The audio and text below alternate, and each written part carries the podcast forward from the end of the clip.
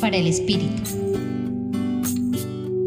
En el Evangelio de hoy, según San Mateo, el Señor nos invita a colaborarle con esos prójimos, hermanos nuestros, que tienen dificultad para buscar a Dios, como lo propuso a los sumos sacerdotes y a los ancianos, líderes y personas de gran responsabilidad dentro de su pueblo.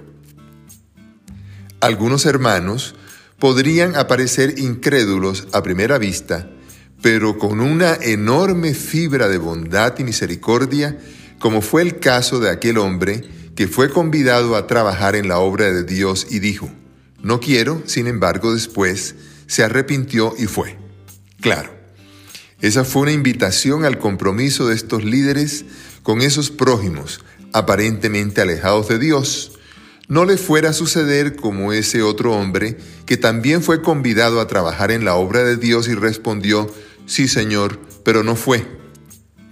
Jesús concluyó diciéndoles a estos líderes y responsables de su pueblo que con la fuerza y la sabiduría que da el Espíritu, aún los casos más difíciles e incluso de mal comportamiento ceden, como lo demostró el testimonio de Juan Bautista, quien movió a conversión a publicanos y pecadores que sí le creyeron.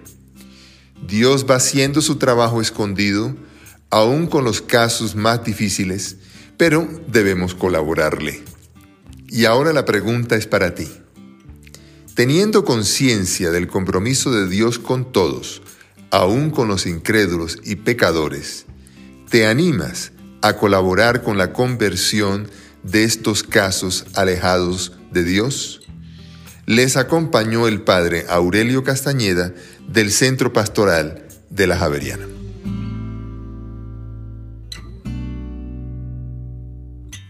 Escucha los bálsamos cada día entrando a la página web del Centro Pastoral y a javerianestereo.com.